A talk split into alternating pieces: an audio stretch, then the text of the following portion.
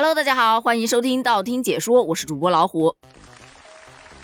不知道你们最近有没有关注到这样一条新闻啊？就是说脊柱侧弯成了危害青少年健康的第三大疾病。哦，排在前面的两个，一个是肥胖，一个是近视。肥胖呢，其实很好理解，就是吃的营养太好了啊，胃口也不错，他就很容易肥胖。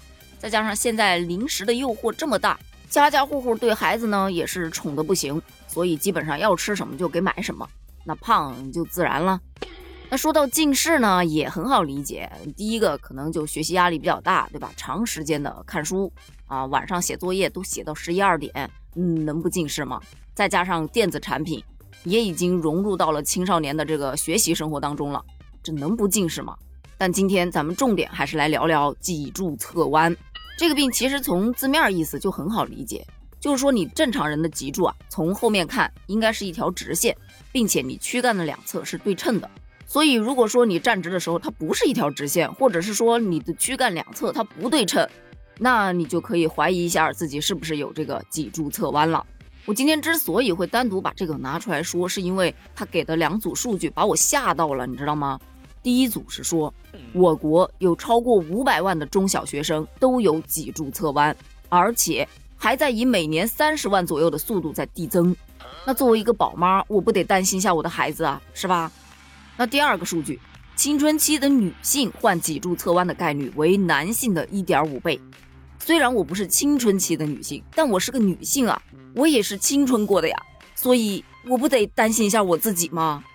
因为虽然轻度的没有什么明显的不适啊，外观上也看不到什么特别明显的躯体畸形，但是。比较严重的话，会影响青少年的生长发育的，会让他的身体变形，严重的还可以影响你的心肺功能，甚至累及脊髓，更严重的还会造成瘫痪呢，简直太可怕了，有没有？所以我就赶紧上网查了一下，要做好预防工作。比方说，学龄儿童应注意保持良好的坐姿和站姿，加强肌肉锻炼。另外，当然就是早发现、早诊断、早治疗。这说是这么说，但是我看了一下这几个预防的方式，对于学生来说很难办到吧？就光说坐姿这一点，孩子一天呢，大部分时间是在学校里面待着的，而在学校里面，大部分时间都是坐在座位上面上课的，所以这个坐姿咱们家长是兼顾不到的。而且根据现实情况来说，你不觉得现在学校的书桌都很小吗？不管你的孩子是长得高还是长得矮，长得胖还是长得瘦，桌子都是一样的，一成不变，它就在那里，你改变也改变不了。那么你只能改变的就是自己的坐姿了。那长得高的你不就得弯着了吗？那长得矮的你脖子不得竖老高了吗？这个是说啊，课桌的高度问题，还有座椅，它也是个问题。现在的书包基本上都是塞不到那个课桌屉子里的，因为现在孩子的书包它肯定是大的，因为小了放不了那么多书。而课桌抽屉很小，书包根本塞不进去。那么塞不进去，你只能想办法放放哪儿呢？那自然而然就只能放在凳子上喽。书包占了凳子的一部分，那么你屁股不只能坐一小部分喽？那坐姿能好得了吗？那必然也好不了啊。那既然都说到书包了啊，那就再说一说这书包啊。虽说现在在减负减负，但书依然很多，还是很重。不过老实说一下，比我那时候上学的时候确实还是轻了很多了，但依然还是很重的。因为我每天都在接孩子放学，所以都可以看到放学的那群孩子背着书包弯着腰啊，就那么吭哧吭哧的往前面走。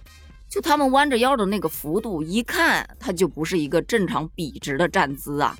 另外再加上疫情的原因，我不知道其他地方啊，反正我们这边孩子中午是不让回来了，呃，你就得在学校里面待着，然后让带一个趴趴枕，就趴在桌子上，那么中午午休一下，这对脊椎似乎也不是很好吧？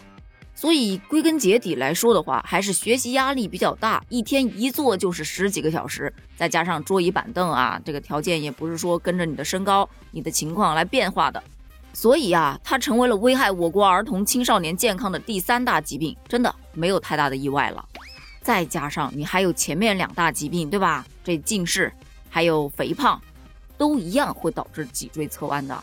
你比方说人家胖胖的，你走路都累，对吧？